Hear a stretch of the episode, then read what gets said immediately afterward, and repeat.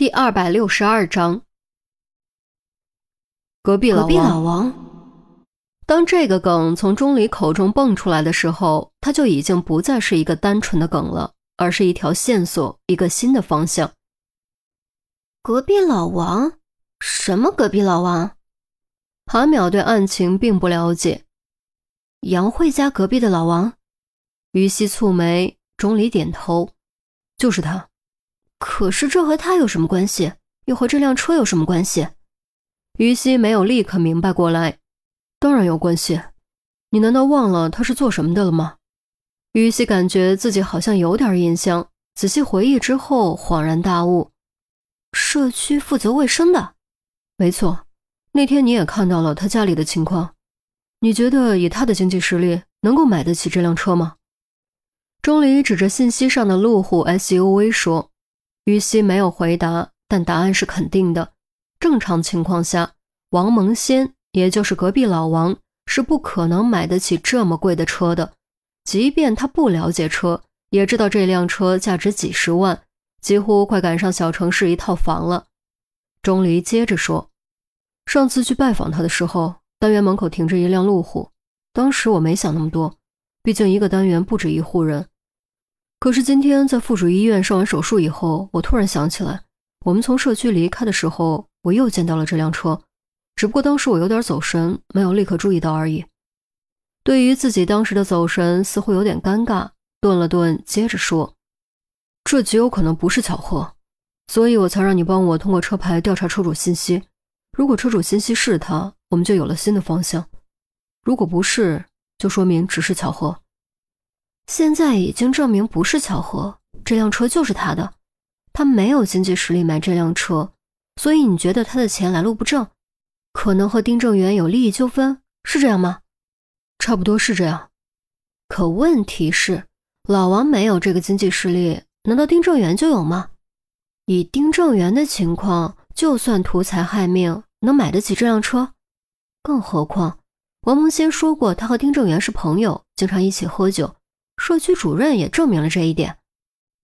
于西提出几个疑点，倒不是因为还在和钟离生气，而是因为这几个疑点确实不好解释。钟离啧了下嘴，也显得有些为难。你说的没错，这的确是个问题。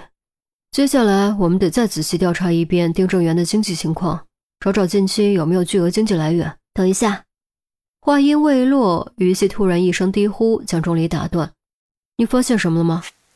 等等，等等！于西眼球快速左右移动，双手捏着额角来回踱步，一幅幅画面飞快从眼前掠过，最终定格在那本《三国演义》。他豁然抬头，双眼放光。我想起来了，我去杨慧家复查的时候，从书架上找到了一本经常被翻阅的书，书里夹着许多彩票。如果买彩票的是丁正元，他会不会中奖了？书里夹着彩票，书呢？彩票呢？日期都还记得吗？钟离顿时兴奋起来，两只眼睛亮得跟小灯泡似的。当时没想那么多，书还在他家。于西哪还顾得上和钟离生气？如果丁正元真的有买彩票的习惯，确定可能突然中奖，从而获得一大笔钱，而这一笔钱完全足够引发利益纠纷，给他带来杀身之祸。快快快，现在就去！钟离说着，转身就跑，一不小心膝盖撞到椅子角，咚的一声，听着都疼。的确很疼，不用想也知道，肯定青紫一块。然而钟离寸步不停，一边倒吸冷气，一边跛着脚往外跑。于西道了声谢谢，赶忙转身追了上去，心中万分庆幸自己发现了那本书，否则今天就不会立刻想到彩票。由于是冬天，白昼时间短。当于西和钟离赶到杨慧家的时候，天色已经黑了。开门进屋，预料中扑鼻而来的馊味居然没有出现。不仅如此，房间中温度很低，冷飕飕的。难道是暖气突然坏了？于西心中狐疑。他还记得前两次来的时候，屋里都很暖和。走到暖气片旁，伸手一摸。挺烫的，完全没有坏了的迹象。你上次走的时候没关窗户吗？关了，真的关了。于西肯定地说：“上次肠胃开窗后，他确定自己关了窗户。”钟离没有再问，伸手仔细感受了一下冷气流的方向，穿过客厅尽头的隔断门，走进阳台，终于发现了屋子冷的原因，还真有扇窗户没关。于西跟过来一看，连忙说：“我没开过这扇窗户，我就压根没进阳台，我又没说是你，你紧张什么？”钟离斜睨了紧张解释的于西一眼，走到敞开的窗户前，随手将其关上。